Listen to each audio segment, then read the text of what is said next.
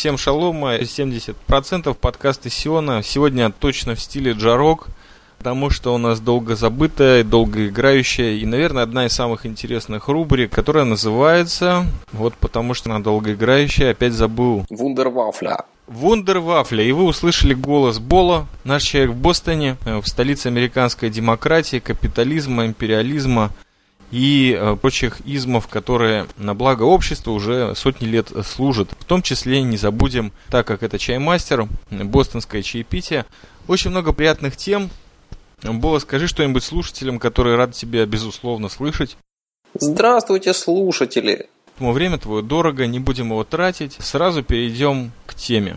Прошу вас зачитать вашу цифровую шпаргалку по темам нашей вундервафли сегодняшней, которая готовилась полгода, наверное. Так мы друг друга поймать пытались. Да, мы давно собирались, но что-то как-то не выходило, и тут вдруг вышло. Мы хотели бы обсудить криптографию, шифропанков и криптовалюту. И либертарианство. Как бы, ну, либертарианство там уже получается... Окей, с либертарианством сложно. Это чаймастеру некоторые моменты непонятны, поэтому мы будем их обсуждать, и, возможно, это будет интересно. Это будет, безусловно, интересно, потому что у меня самая выгодная позиция деревенского панка. Я опять ничего не понимаю. Слова написаны русскими буквами, но они мне очень мало что означают. Крипто, я помню, что-то связанное с захоронениями. Шифрография – это то, что умные математики занимаются – потом сходит э, с ума. Вот анархисты это слово, которое мне очень хорошо в мозгу отдается такими позитивными вибрациями. Криптовалюта меньше, потому что с баблом, ну, все сложно в жизни. Э, либертарианство и того хуже, потому что все это связано с Маркизом Десадом. Вот я обозначил свою позицию. Нифига мне непонятно в жизни, поэтому я тебя буду мучить тупыми вопросами, а ты будешь ловко их обходить наверное, что-то из этого получится. Скорее всего, интересно, ну, как и любая вундервафля до сих пор. Итак, давай вот о крипто... Что там? Шифрование области применения, пожалуйста. И нафига мне об этом знать? Для начала формальное определение, что это вообще такое. Это область исследований по поводу конфиденциальности, целостности и аутентичности информации. Звучит громоздко, но так совсем на пальцах, если у нас есть цель обменяться какой-то информацией, то нам бы хотелось сделать это без каких-то третьих сторон. Нам бы хотелось, чтобы эта информация дошла из пункта А в пункт Б без изменений. И нам бы хотелось, что когда, скажем, я отправляю письмо чаймастеру, чтобы чаймастер смог отличить это письмо от меня или от злобного кекса, который прикидывается мной. Можно ставить свои 5 шекелей? Легко. Майнд у меня начинает просветляться. В основном то, что я тебе посылаю, это через э, замечательное создание современности, называется Google. У него есть сервис почтовый. Он якобы бесплатный, ну и мы знаем все, что с этим связано, и сколько нам стоит эта бесплатность, а стоит она нам вот именно в той самой раскрытии всей информации, которую мы пересылаем. Возможно ли применение криптографии в использовании вот таких почтовых сервисов? То есть вот мы между собой что-то посылаем, ни Google, не те службы, на которые он работает или которым предоставляет мою личную информацию. И я имею в виду не какие-то федеральные поиски, розыски и прочее с ним, там, госдеп. Нет, я имею в виду прежде всего, допустим, тех же самых маркетологов, которые мне пихают потом всякую ненужную рекламу, акции и все остальное. Я хочу, чтобы вот через Gmail я тебе посылаю что-то, а ты мне, и, видимо, это только я и ты, и никто в это вмешаться не может. Реально применение – Реально, но с э, ограничениями. То есть, если у меня есть почтовый ящик и у тебя есть почтовый ящик, то мы можем спрятать содержимое наших переговоров, но сам факт э, переговоров будет открыт. То есть э, сам факт криптографического файла, да, наличия или какой-нибудь кодировки, он уже вызовет подозрения третьих лиц? Да, и на эту тему есть другая интересная игра, называется э, стеганография. Но, но это уже частности и подробности. Стеганография – это э, возможность передать какое-то скрытое сообщение так, чтобы оно вообще не выглядело как скрытое сообщение. То есть вот эти вот все снэпчаты и прочие чаты, которые там передают картинку, не дают тебе ее сфотографировать, уничтожают ее через 5 секунд, в том числе на телефоне получателя. Это принцип, который работает там? Это, это не то, не совсем. Стеганография – это, например, если я тебе, а ты мне будем присылать картинки кошечек по почте, но при этом в самой картинке будут закодированы сообщения. Ну, по-моему, прекрасная фишка. Я люблю фотографии. У меня есть Инстаграм. Я тебе могу чем-нибудь кодировать. Кстати, в нем тоже есть перепись сейчас чатовская. Можно только тебе прислать фотографию. Никто ее больше не увидит. Я просто к тому, что вот недавно один онлайн-ресурс опубликовал горячую десятку различных э, видов чатов и переговорников для смартфонов, э, которые крестятся, божатся и клянутся всеми цифровыми богами, что они не сохраняют на своих серверах никакую информацию, ни там даже миллиардную бита, которую мы пересылаем между собой. Так ли это? Креститься и божиться они могут сколько угодно, но ты все их утверждения должен принимать на веру. Да.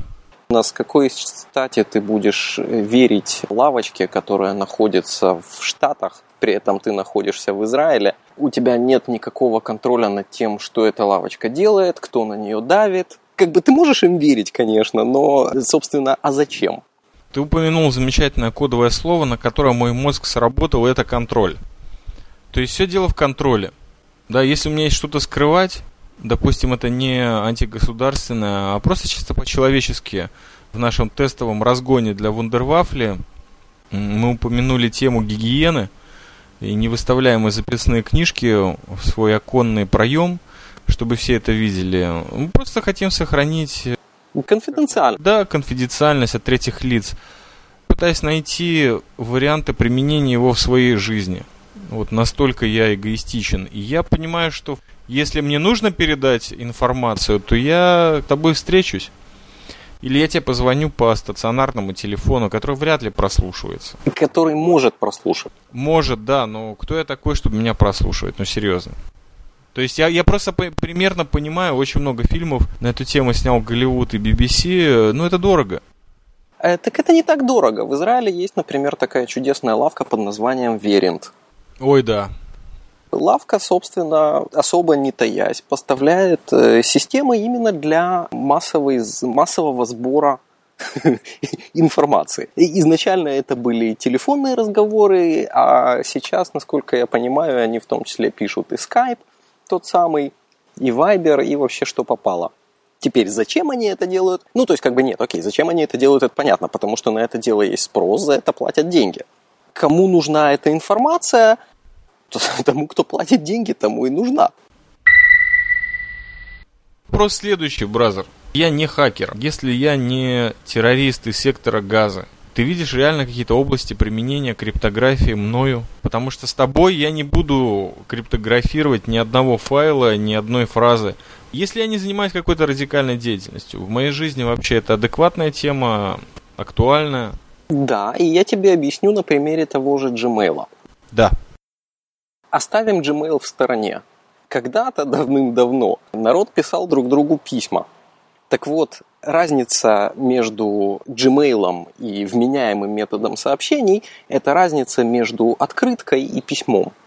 Для э, людей, родившихся этом веке, напомню, открытка отправлялась просто как кусок картона, на которой с одной стороны картинка, а с другой стороны надпись. Поэтому почтальон вполне валидно мог посмотреть на надпись и прочитать, что там написано. Ну, для письма ему нужно было затрачивать чуть больше. Подогреть немножко, чтобы клей отошел, да. Да, для письма ему нужно было вскрыть конверт. В случае с Gmail, когда я тебе отправляю сообщение, а ты мне отправляешь сообщение, при этом мы не используем никаких средств защиты, это открытка.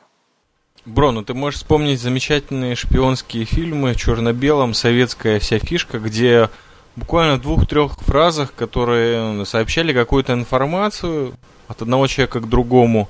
В общем-то, имели они не то что подстрочный смысл, а шифр в себе тайны несли или код. Ну так вот, на самом деле использование шифров известно чуть ли не со времен... А, ну, есть замечательный этот э, шифр Цезаря, по-моему. То есть Цезарь использовал зашифрованные сообщения. Шифр был говно. Ну, понятно, как только надо было передать информацию, сразу же возник вопрос ее сохранения от посторонних лиц. Ты мне вот вовремя напомнил, что 21 век, дерганные люди переходят на бег, другие дерганные люди, например, такие как я, переходят на легкое зависание на диване. Фильтровать нужно не только слова, но и движения. Фильтровать нужно все. Очень мало чего срочного есть сообщить. Нас интересуют какие-то вселенские э, темы. Жив ли ты здоров, Бола? Но я вроде относительно. В очередной раз меня уволили. Офигеть, какая информация, чтобы ее зашифровать. Давай чисто гипотетически предположим, что ты, бразер, на самом деле ты нет, я проверял, являешься членом некой радикальной группировки Hackers Anonymous, и у тебя аватарка в виде маски Гая Фокса. Такие люди, вот они как-то свои, наверное, действия координируют, пользуясь интернет-подключением, вряд ли телефоном. Как они, если тебе известно, пользуются криптографией? Они пользуются криптографией, потому что понимают, и это достаточно очевидно, необходимость использования криптографии в своих переговорах. Пример, они обмениваются ключами шифрования, и потом все сообщения, которые гуляют между ними, используют эти ключи шифрования. Там нет никакого волшебства. Но в этом подкасте «Чаймастер» я бы хотел обсудить, на мой взгляд, необходимость использования тех же самых средств также и для неанонимусов. До сих пор не просек, для чего мне это в моей жизни нужно. Я понял, что лучше всего старая техника, известная еще отказникам со времен КГБ, если тебя пытают и допрашивают, прежде всего с самого начала говори правду. Пусть она будет частичная, но ни в коем случае не ври. Начну издалека. Совсем издалека. Я тут э, пару лет назад прочитал э, чудесную статью, в которой постулировалась такая неординарная мысль, на первый взгляд. Тебе нельзя разговаривать с полицейским. И там подразумевалось, что нельзя разговаривать с полицейским, если рядом нет адвоката. И дальше там долго и нудно объяснялось, что, в общем-то, любая информация, которую ты сообщишь полицейскому, потенциально будет использоваться против тебя, а поскольку ты изначально не знаешь, какая информация будет использоваться против тебя, так лучше ему вообще ничего не говорить. То есть это Миранда, это то, что зачитывают тебе при аресте, надевая наручники, тебе какую-то мантру в уши дуют – так тут э, идея была несколько более ультимативная, а именно, если тебя полицейский остановил и спросил, не видел ли ты тут проезжающую мимо машину, ты должен зачитать ему Миранду наоборот, а именно любые вопросы, которые ты мне сейчас будешь задавать, ты будешь задавать в присутствии адвоката или ты идешь на... Очень популярные модные сейчас сериалы криминальные из южных штатов Америки, в которых ты проживаешь. По картинке и по отношению полицейских к населению, ну, в основном это драмы и чернуха, это напоминает весь остальной мир. То есть, э, на самом деле, да, тебе зачитывают права, но никто их нафиг не собирается ни соблюдать ни с той, ни с другой стороны. То есть, ни полицейские, арестовывая или останавливая тебя, они со значком, у них есть мандат от государства. Они, э, с нашей точки зрения, большевики, которые тормознули тебя, увидели котелок и спросили за золотые часы, потому что на революцию срочно нужно бабло. Сейчас им нужно на проживание. Бабло – это все для обеспечения безопасности в данном штате ими. К чему я это клоню? Возможно, если ты читал книжки Хакима Бея, возможно, нам стоит заняться не криптографией, а разработками неких мистических техник противостояния власти, ее произволу, ну а также всяческому террору и т.д. и т.п. А наоборот, тренироваться быть невидимым. То есть э, к тому, что я возвращаюсь 3 минуты назад или 4, фильтровать движение и базар. То есть, возможно, криптография это как э, паркур, только он такой, связанный с циферками – это все нужно для тех людей, которые пытаются нанести псевдовред псевдосистемам. На самом деле, человеческим процессом развития или развитию отношений государства частное лицо, это никак не влияет ни на процессы, ни на понимание большинства населения, как с этим справляться. Ну так вот, именно поэтому криптография – это средство упреждения. Презерватив только с дыркой.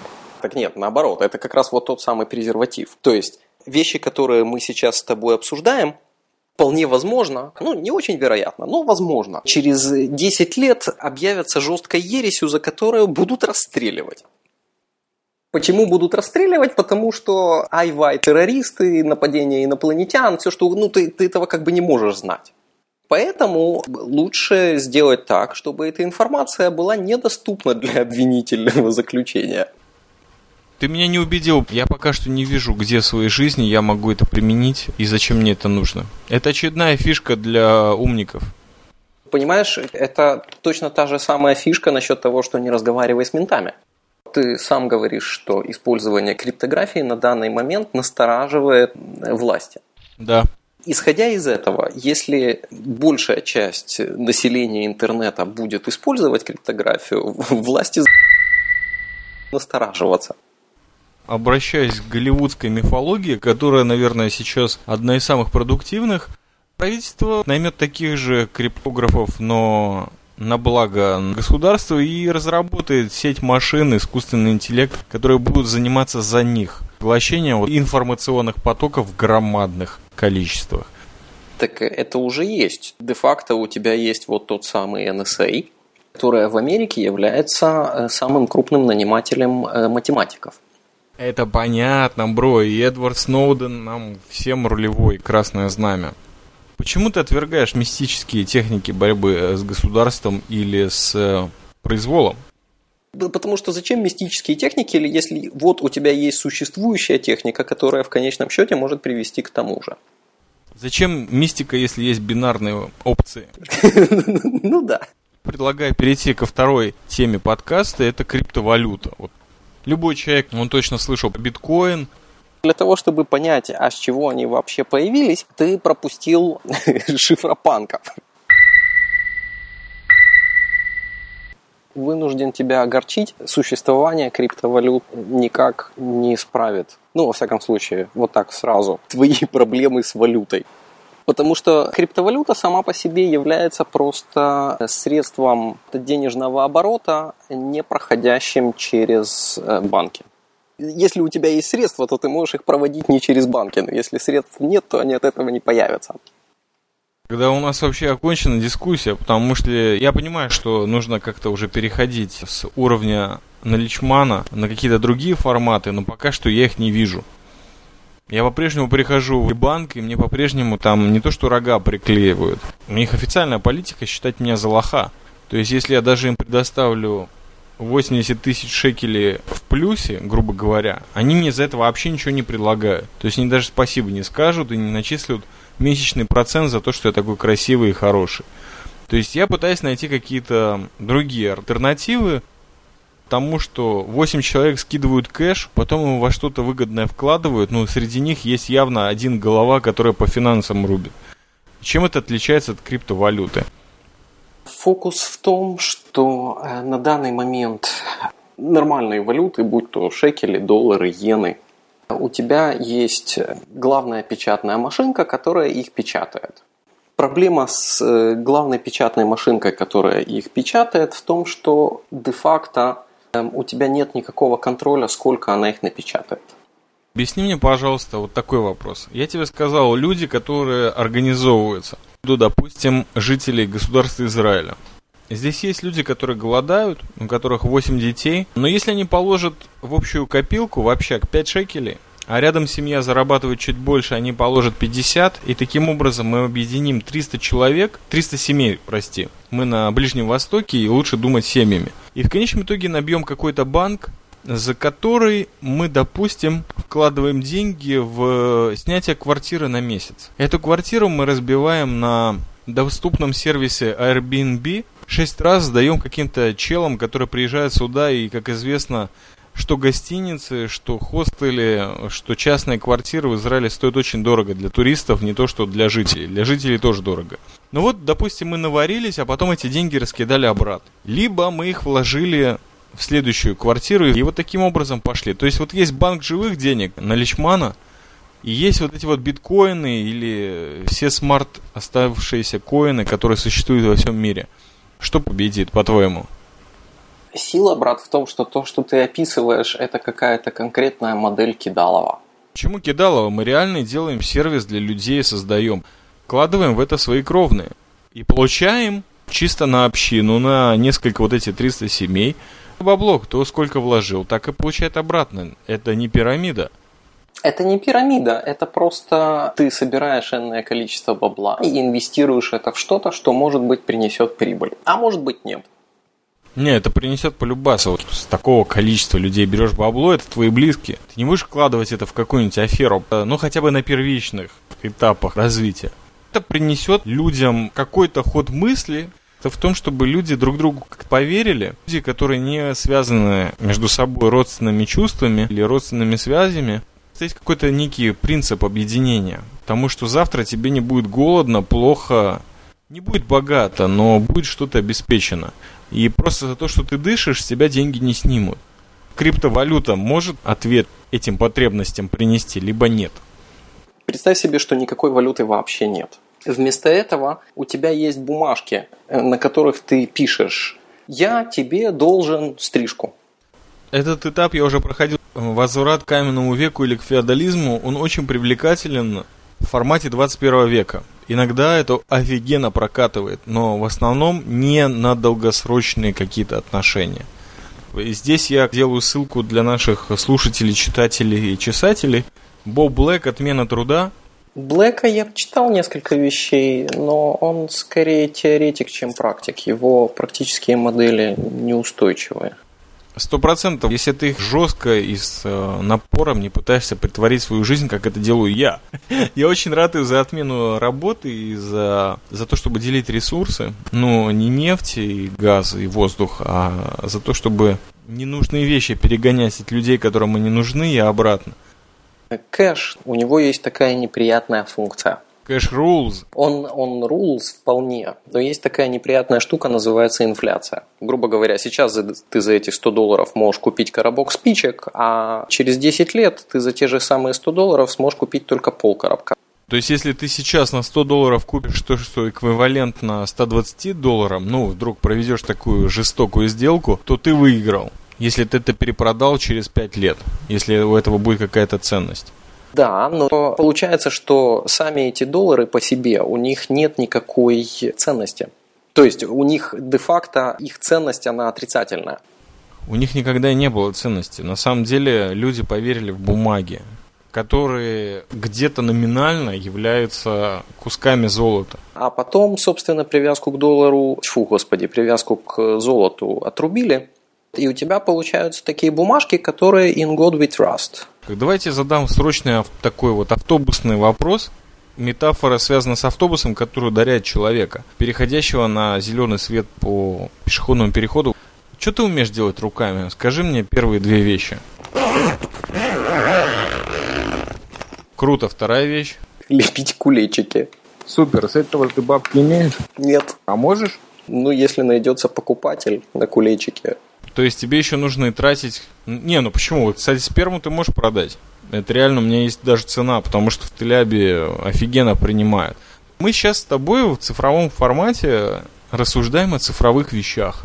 У них номинала физического нет. Мы мгновенно это не продадим. А значит, у этого нет ценности прямо сейчас, потому что 21 век, он не просто так переходит на бег. Он есть время не сейчас, конкретно уже счет идет на миллисекунды. Окей, ну давай рассмотрим для разнообразия какую-нибудь из мистических техник. Приводи пример. Тут ты меня поймал, в общем-то, на конкретных вещах. Я могу переодеться в религиозного человека. То есть мне униформа знакома, как выглядит и что он говорит, я знаю. Пойду по центральному, я даже знаю, где выделить денежный перекресток с коробочкой и буду выпрашивать людей деньги. В Израиле это принято. Ну, то есть шнурерить. Да, выпрашивать бабло. Причем я это сделаю как человек, который не совсем далек от рекламы, вкусно. И еще из этого я сделаю перформанс, то есть некое арт-действо, за которое, снимая в конечном итоге на какую-нибудь уличную камеру, я еще дополнительно бабла получу у людей, которые никак не связаны с теми, кто сидит в коробочках железных. Но твоя эта модель никак не отвязана от э, существующей модели. То есть ты просто рассчитываешь а, на доход. Она офигенно привязана получение кэша с нуля. А вот криптовалюта никак не обеспечивает того, что я с нуля получу, потому что мне нужно заплатить за интернет. Пусть это будет в интернет-шопе, или это будет месячное или годичное подключение интернета дома. По, по поводу э, заработка в, в цифровом формате, классический пример э, – писатель. То есть вот ты написал какую-то книжку, а потом ты эту книжку продаешь. Или диджей, то же самое, ты записал какую-то балду, потом ты эту балду продаешь. Вот эти игры с криптовалютой, они чуть-чуть на другом уровне. Они, собственно, про то, что, собственно, является самими деньгами. Собственно, средства заработка никак не имеют никакого отношения к самой валюте. Вот тебе такая крамольная мысль. Перевод средств э, в обход банка позволяет тебе не платить налоги. Неправда. Даже если я получаю налег за свою работу, я должен платить национальному страхованию в этом государстве, просто даже если я ничего не делаю. Секундочку, ты путаешь. Национальное страхование – это только одна часть налогов. Имеется в виду подоходный налог. Потому что твой подоходный налог вычисляется исходя из того, что проходит по официальным каналам. То есть, грубо говоря, я тебе перевел что-то на счет, ты мне перевел что-то на счет. Вот эти вот все вещи, они учетные. Исходя из этого, они подлежат налогообложению. Теперь де-факто налогообложению подлежат любые твои доходы. Кроме черных. В ситуации с валютой, которая гуляет в обход банков, вот эти самые черные доходы, они и есть. То есть ты хочешь сказать, что если у меня есть счет в PayPal, я на него от какой-то фирмы получаю бабло, у государства нет никакого доступа к этому счету? Ну, тут есть маленькая проблема. У государства есть доступ к PayPal. Потому что, ну, как минимум уже года три или четыре. Потому что они разрешили использование PayPal, они разрешили подключение PayPal к израильским банковским счетам и так далее. То есть, де-факто оно есть. И вот тут дальше начинается интересная игра паровозики поскольку эти твои доходы в долларах или шекелях, поскольку в любом случае с этого PayPal ты их должен как-то вывести в банк и так далее. Я типа умный в кавычках, я никуда не вывожу. Никуда не выводишь. PayPal обязан сотрудничать с э, правительствами. Тут возникает вопрос о криптовалюте. Давайте я все это перекину в биткоины, да? Фактически да. Уход от налогов – это не самая интересная функция этой криптовалюты, но если ты хотел уже совсем что-нибудь так применимое на данный момент, то да, уход от налогов. И это работает? Дело в том, что возить чемоданы денег тоже работает как уход от налогов. PayPal – это шаг в ту сторону, но на самом деле это бессмысленный шаг э, влево, потому что для того, чтобы PayPal работал, ему нужно договариваться с правительствами. У нас было две темы главные. Это криптография и криптовалюта. И два этих замечательных понятия нифига не помогают народу в данной ситуации сохранить свое потом и кровью заработанное в интернете бабло. Де-факто оно да, но там есть куча рисков с этим связанным. Дело в том, что использование криптовалюты потенциально уничтожает государство. Государство, которое эта криптовалюта призвана уничтожить, прежде всего приняло его как средство дензнаков. То есть и США, и все вот эти вот, которые более-менее продвинутые государства западной цивилизации, уже их приняли. Вот Россия, Китай нет. Они могут принимать это на карандаш или не принимать, но де-факто массовое использование криптовалюты э, делает невозможным сбор налогов в тот момент, когда сбор налогов невозможен, это не то, что уничтожает государство, это делает государство просто очень слабым. То есть оно фактически не может сделать ничего. Первый человек, который заплатит зарплату криптовалюте, а за ним потянутся миллионы, вот, возможно, начнет вот такое радикальное изменение. Но все остальные, и пока что на сегодняшний момент я не вижу развития этой темы развитие этой темы есть. Фактически ты можешь отслеживать развитие этой темы, исходя из цены этих монет. Отслеживание криптовалюты, изменение курса ее, для кого-то, для единиц, может быть заработком, но сотни тысяч или миллиона людей нет. Потому что это процесс. Э, это достаточно долгий процесс, который подразумевает внедрение неочевидных идей в большое количество мозгов, и это занимает время. Для простого человека, который не заморочен э, суперстрессами или суперприключениями, криминал несет какой-то элемент э, свободы яркости. Люди, которые сидят в интернете, называют себя пиратами, потому что они не хотят покупать. Не хотят брать бесплатно, а потом думать, почему. я должен за это заплатить. Но это те, которые логически заморочены вот этой фигней, их единицы. Это слишком сложно все. На долгий период никто не будет думать. Чаймастер, я тебе ужасную штуку расскажу. Дело в том, что часть людей, которые играются с биткоином, например, считают, что вот эти самые массы, которые не поймут, оно им никак не нужно, нерелевантны. Нерелевантны просто потому, что как они не были релевантны раньше, точно так же они нерелевантны в этой системе тоже. Ну, я в шоке, как бы. Конечном итоге, это и есть тот момент, на который нас государство настраивает. Зековский советский принцип. Умри ты сегодня, я завтра. Как бы очень жестко звучит, но на самом деле так себя огромное количество людей э, ведет, собственно говоря, сейчас, потому что сейчас мне хорошо, завтра посмотрим.